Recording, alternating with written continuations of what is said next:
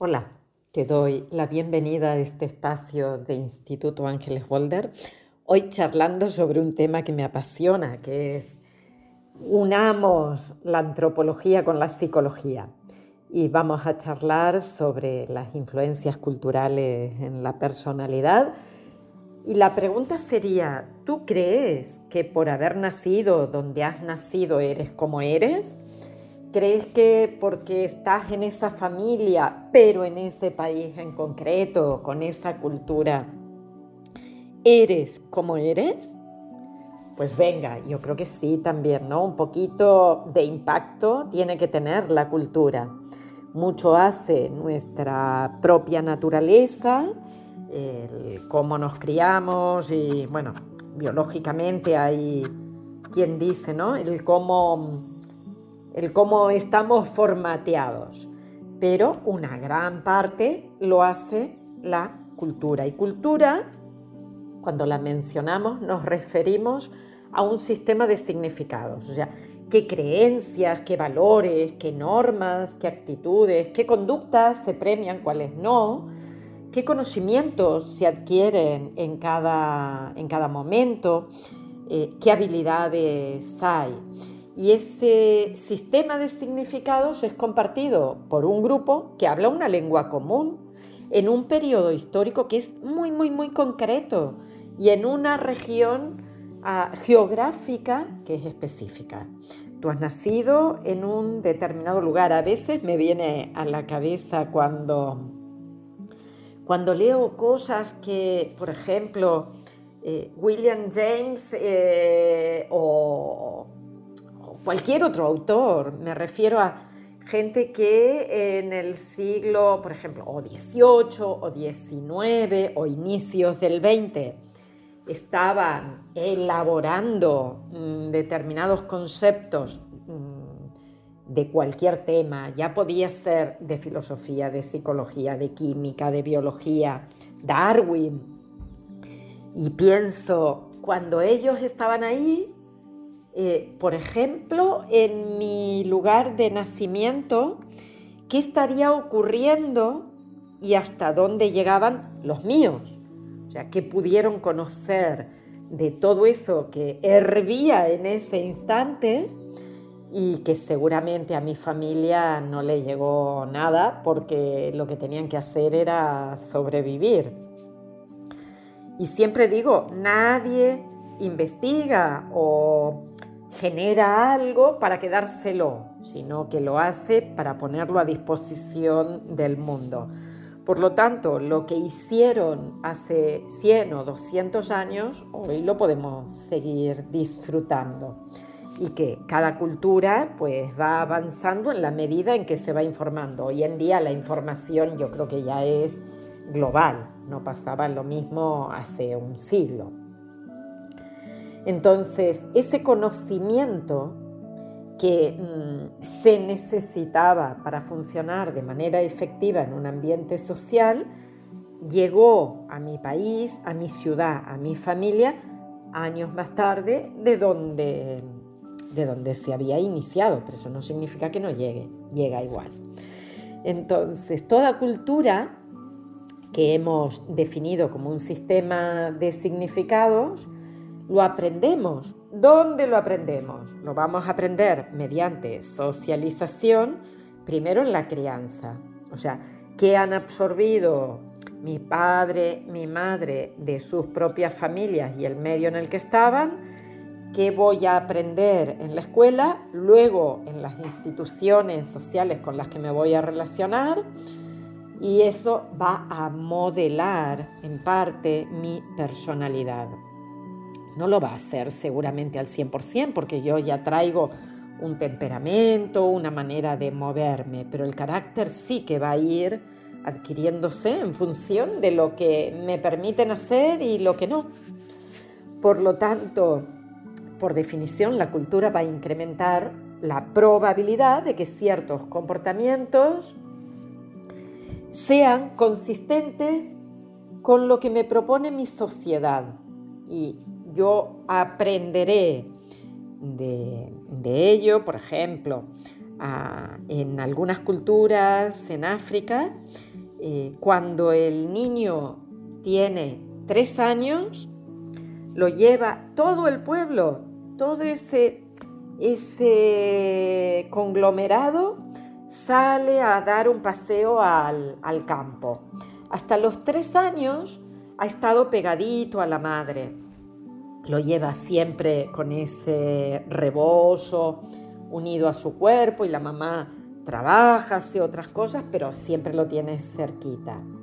Y se considera que a partir de los tres, esa es la, la norma establecida, el niño tiene que pasar ya a un mundo de mayor independencia. Y lo que ellos mm, han instaurado dentro de su cultura es que lo van a llevar, todo el pueblo lo acompaña, hasta los lindes, hasta los límites de la población, ahí la mamá se lo baja del rebozo y lo dejan de pie. Como os podéis imaginar, la mayor parte de veces lo que ocurre es que el niño primero se queda así como, ¿qué ha pasado? ¿Qué ha pasado aquí? Y ahora la, gente se regresa hacia el pueblo. El niño vive como una especie de, shock, de impacto, de aquí me han dejado, y probablemente proteste, llore, patalee, se quede un ratito ahí, pero los ve alejándose.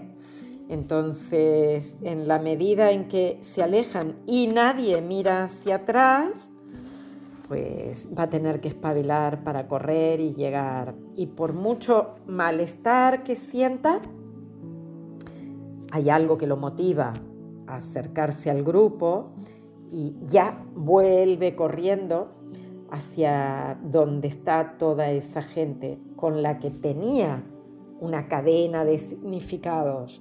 Estaban quienes lo cuidaban, quienes lo alimentaban, quienes buscaban ese alimento, pues todo es compartido por ese grupo y el niño regresa y ya no lo van a colocar más dentro de ese rebozo, sino que va a mantener una autonomía acercándose más al grupo de lo masculino y ahora tiene que empezar a integrar nuevos significados.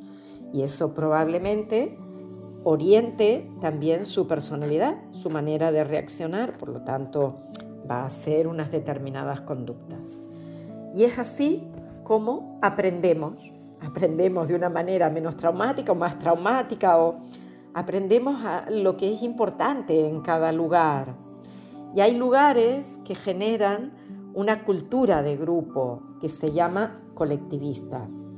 Es la unidad básica es el grupo, pero hay otras formas de relacionarnos con lo que hay en el mundo que es el individualismo y hay culturas que son individualistas, donde la unidad básica es la persona. Probablemente ya sepáis que en muchos grupos de África, Asia y América, por ejemplo, desde México hacia abajo, son culturas más colectivistas. Nos reunimos, compartimos, nos, comunicamos las cosas, eh, se enfatiza la conexión con el grupo, nos sentimos pertenecientes y por lo tanto interdependientes, nos describimos como un grupo y no tanto como individuos, ah, creamos unas conductas sociales en función del grupo. Vamos a establecer reunirnos en las fiestas, apoyarnos y celebrar los triunfos. Por ejemplo, eh, una sobrina mía mañana da la defensa de su trabajo final de, la carrera que ha estudiado y ya nos ha compartido hace un mes la fecha y que mm, dónde va a estar, eh, cómo, mm, cómo se le puede ver y la fiesta que va a ser. ¿Por qué? Porque es un triunfo del sistema, no se vive como algo individual, sino como algo grupal. Y por lo tanto se van a enfatizar mucho las metas colectivas, lo que queremos conseguir como, grupo. Eh, hace muy poco hice una charla sobre mm, cómo podemos desde nuestro inconsciente colectivo aunar esfuerzos y conseguir poner más amor en esta sociedad que, se está eh, individualizando cada vez más. Si queremos paz, mm, tenemos que tener amor en el, en el corazón, no podemos estar pensando en polaridades cosa que ocurre en culturas que son más colectivistas, que hemos dicho la unidad básica es la persona y por lo tanto eh, van a enfatizar mucho en el carácter único e independiente del ser humano, las personas se van a describir con atributos personales, van a, a mediar conductas sociales en donde el valor está en lo que yo consigo como persona y por lo tanto la prioridad van a ser las metas personales frente a las de grupo.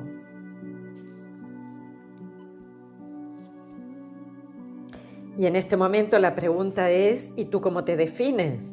¿Colectivista? ¿Individualista? Mira, Fíjate que para poder analizar esto de la psicología cultural, el impacto que tiene en la personalidad, en lo que se han centrado los científicos o los investigadores en ver cuáles son los tipos de pensamientos y las lenguas, por ejemplo, que es eh, cuál es el idioma que se habla y qué, qué, expectativas se generan ante la manera de hablar o qué atribuciones se hacen y qué significados culturales universales hay en ellos. ¿no? Por un lado está el pensamiento, todo lo cognitivo, por otro lado está la motivación que mueve a cada ser humano, me mueve estar en un grupo, me mueve trabajar todo el día para conseguir bienes materiales, eh, esto es, sería colectivista individualista, y qué emociones me producen. Y todo eso, cuando yo digo estos, estos aspectos, ¿dónde los encontramos? En lo que se denomina el self. ¿Qué es el self? Es el cómo la persona se ve a sí misma, cómo se evalúa. Por lo tanto, es una construcción que nos hacemos nosotros que integra de manera así holística el conjunto de características que nos conforman. Si yo te pregunto, ¿cómo te defines? Tú me dirás tu self. Y, es completamente distinto cuando la persona ha crecido en una cultura independiente, individualista, y por lo tanto su self es independiente, a de cuando es colectivista que el self es mucho más dependiente de la mirada del otro.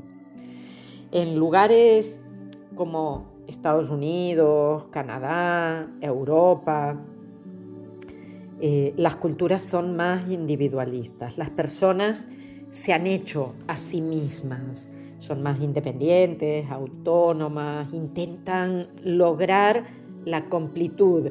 Es yo lo quiero hacer todo y no depender de otra persona. Y eso hace que se marque mucho, mucho la diferencia entre mi yo y los otros. Y nos percibimos como separados, cada uno tiene sus metas, somos seres únicos, autosuficientes, que tenemos la motivación para ser.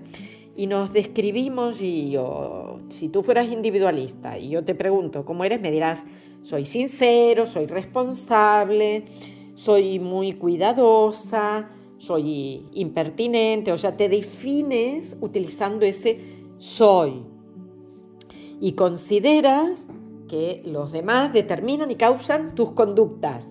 Yo mm, no es que sea al 100% impertinente, solo lo soy cuando el otro me provoca.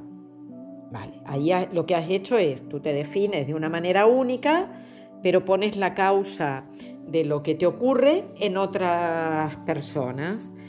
Y de alguna forma creemos que somos como invariables, ¿no? No podemos mutar a través de las diferentes situaciones sino que incluso nos da miedo el cambio. Como yo soy así, soy muy responsable, si cambiara mucho quizás pueda perder esa característica. Por lo tanto, lo que quiero es mantenerme ahí. Quiero mantener la consistencia de mi carácter. Consideran también que se puede cambiar el mundo, el ambiente, pero que el self es eh, mucho más difícil de modificarlo. Y para eso hay que mantener un control. A ese control le llamamos, eh, es falso, porque creemos que las circunstancias no van a variar y sí que cambian. Mirar todo lo que ha ocurrido en los últimos años, como nos ha hecho perder la sensación de, de seguridad, ¿no? Ah, sí, puedo creer que no se va a modificar nada, pero me doy cuenta de que eso no funciona así. En cambio, las culturas colectivistas, si tú te defines más dentro de un grupo, las culturas colectivistas van a ser personas que se experimentan a sí mismas como mucho más relacionadas con los otros, como más interdependientes, el trabajo es en grupo, por ejemplo, estoy en una empresa y no pienso en mí, sino en los que están por arriba, los que están por abajo y los que están en paralelo, en todos. El self está mucho más interconectado con los demás y nos veríamos como en sintonía para conseguir un objetivo. Por ejemplo, en esta empresa trabajamos para, ah, para otros, para nuestros clientes, para, para los demás, no para que yo consiga tener mis objetivos, ganar más dinero, comprarme una mejor casa, un mejor coche o irme de vacaciones, sino que disfruto cuando consigo algo y, me veo como un agente conjunto trabajando con otros codo a codo. Eh, sintonizo con las metas y con los deseos de las demás personas. Y por lo tanto, una meta importante en una persona que es de carácter colectivista es conseguir ser similar a los demás y lograr el respeto de los otros.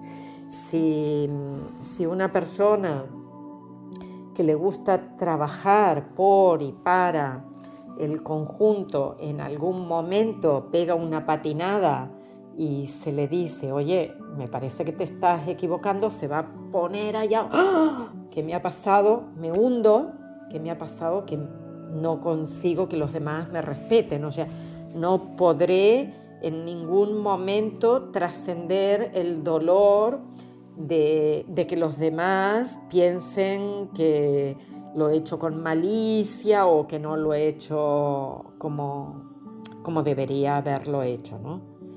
O en todo caso, si consigo un buen resultado, por ejemplo, los otros van a ser fuente de motivación. Yo iré a hacer más cosas porque me sentiré motivada por los aplausos del grupo.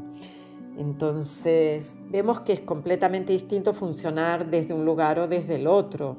Si ahora tú fueras colectivista y yo te pidiera mm, que te definieras, en lugar de decirme, mm, soy sincera, como característica peculiar, me dirás, soy la madre de tres niños, la pareja, de mm, de una persona maravillosa, o sea, me definiría más en relación con los demás.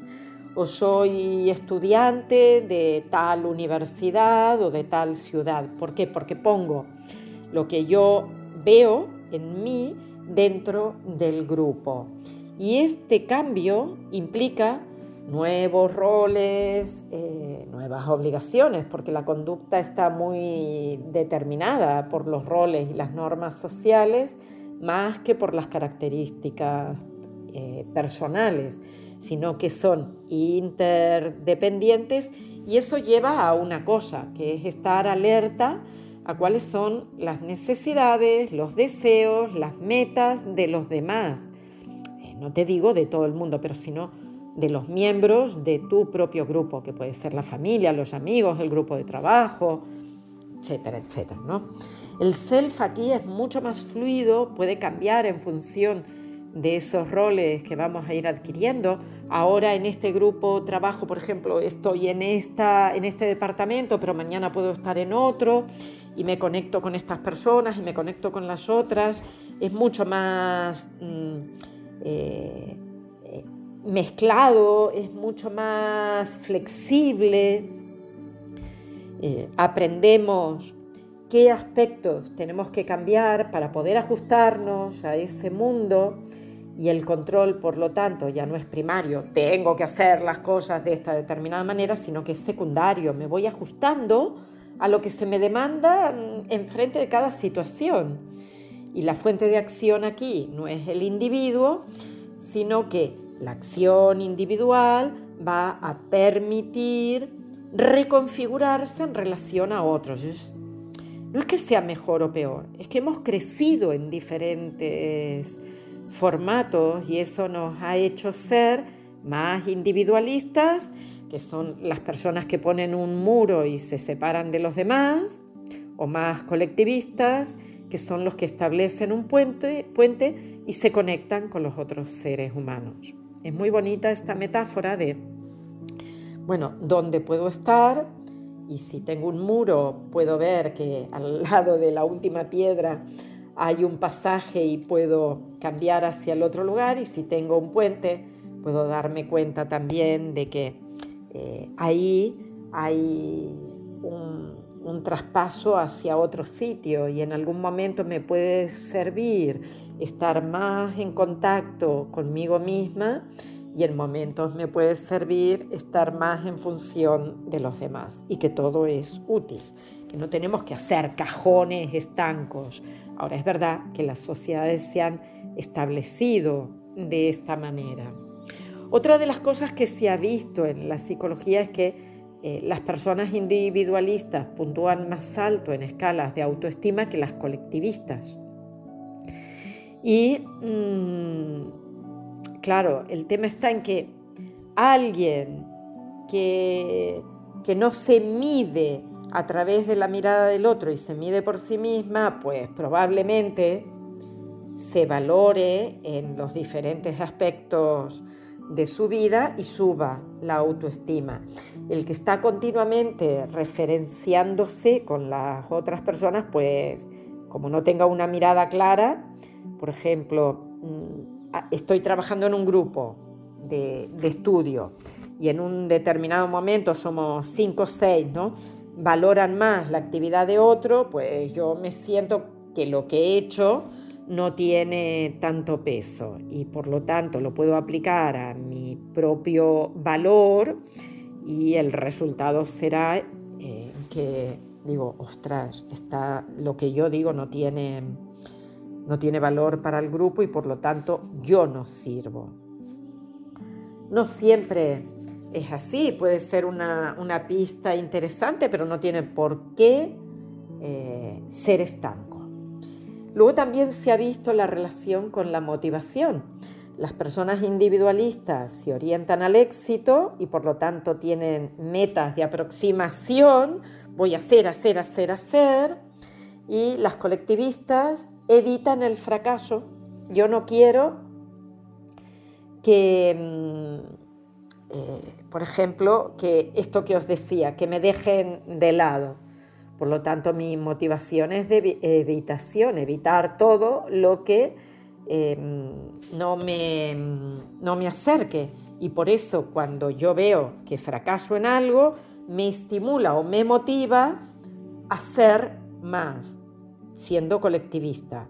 En cambio, si yo soy individualista, cuando tengo un éxito, se incrementa, o sea, más y más y más. ¿Habéis visto alguna peli, no? Donde hay, en Estados Unidos probablemente, vendedores de algo y cuando se vende se toca la campana y se aplauda, aplaude y estamos consiguiéndolo, tal. Eh, o, o, la persona se autoensalza, se ve mejor de, de lo que es, incluso distorsionando la realidad. Pero es así, yo me felicito cuando consigo algo. En cambio, no es que se felicite una persona colectivista, sino que como evita el fracaso, pone más empeño cuando no ha conseguido un buen resultado. eh, los, eh, eso les lleva a mejorar, ¿no? a persistir en esas tareas y a, a ver que tienen que poner más empeño en un lugar o en el otro. Incluso se pueden autocriticar sin sentirse mal. En cambio, que un individualista reciba una crítica, se hunde. Se hunde porque lo que quiere es ir hacia adelante y conseguir más, más y más. Se hizo un estudio eh, con un grupo de canadienses y un grupo de japoneses para ver qué patrones seguían. Ah, los canadienses, si tienen éxito en una primer tarea, persisten en las tareas siguientes. Eh, incluso persisten más que el grupo de canadienses que ha fracasado. Los que han fracasado se hunden. Los que tienen éxito continúan mm, probando con más ejercicios. En cambio, los japoneses mostraban el patrón contrario. Y esto es lo que sugiere que los individualistas incrementan la motivación con el éxito, mientras que los colectivistas lo hacen con el fracaso.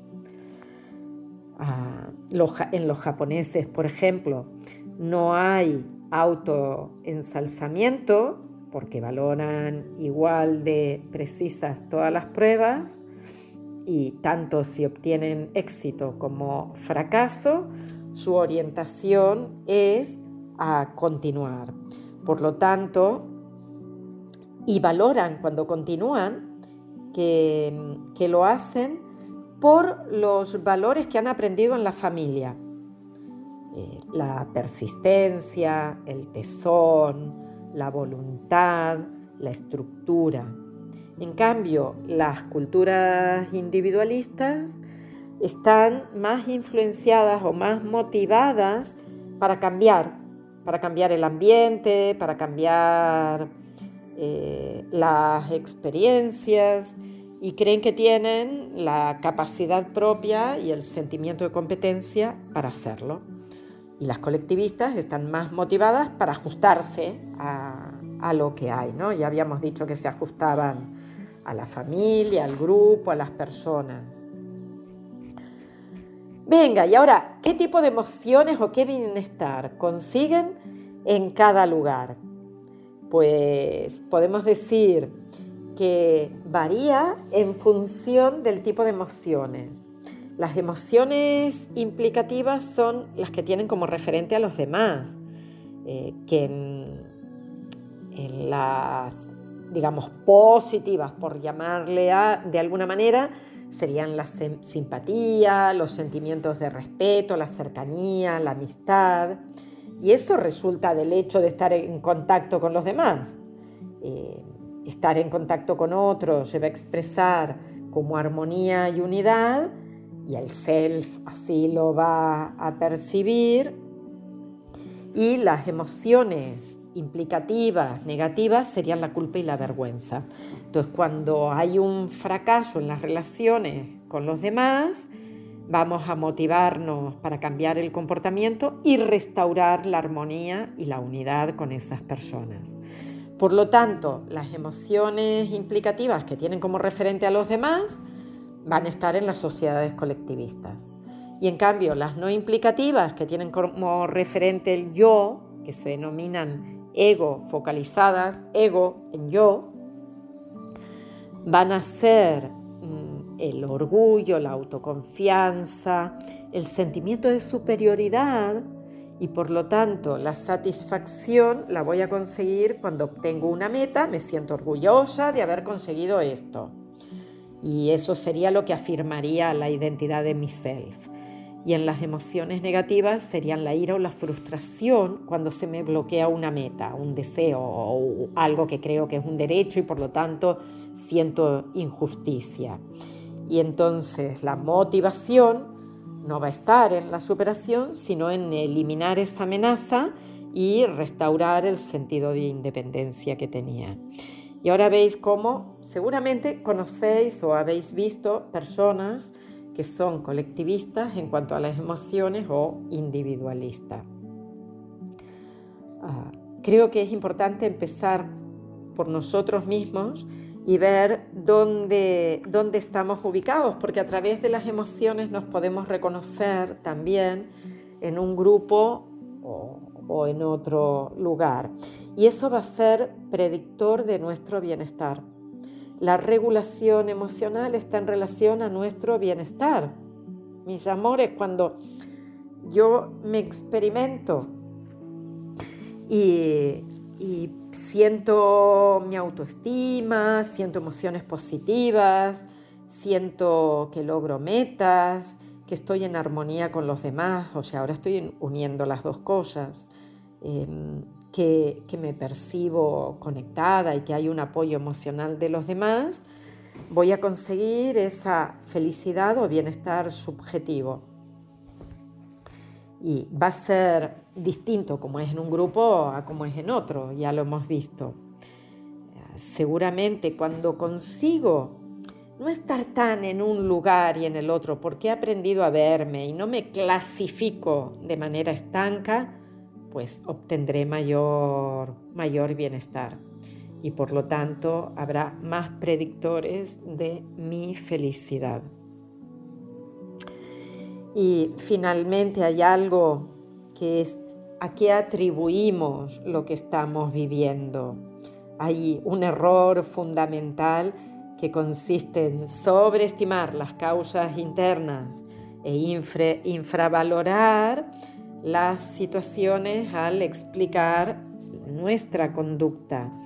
Esto es, no, es que es mi culpa, es mi culpa, es mi culpa. Eh, vamos a ver que esto se da más en una sociedad individualista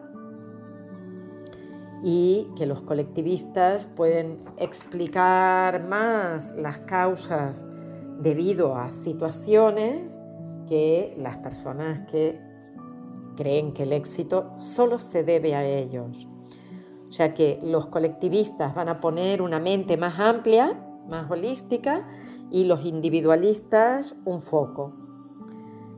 Por esto digo que es importante también aprender a ver cómo podemos encontrar un punto medio, un punto en donde aceptemos que en la vida hay contradicciones y que podemos hacer algo para, para cambiar esas inconsistencias y que eh, lo que nos ocurre lo podemos ver desde diferentes lugares. Y ahora que he dicho esto y tú puedes ver dónde estás, qué ejercicio podrías hacer para generar vasos comunicantes. ¿Qué crees que, que puedes poner como puente y que puedes encontrar para movilizar los muros de tu vida? Estoy seguro que, segura que todo puede tener posibilidad de cambio. Para mí existe y no, tenemos que explicar las cosas desde un único sitio, sino ver diferentes perspectivas. Te deseo un bonito camino en tu andar del descubrimiento de cada día. Un abrazo muy grande de corazón.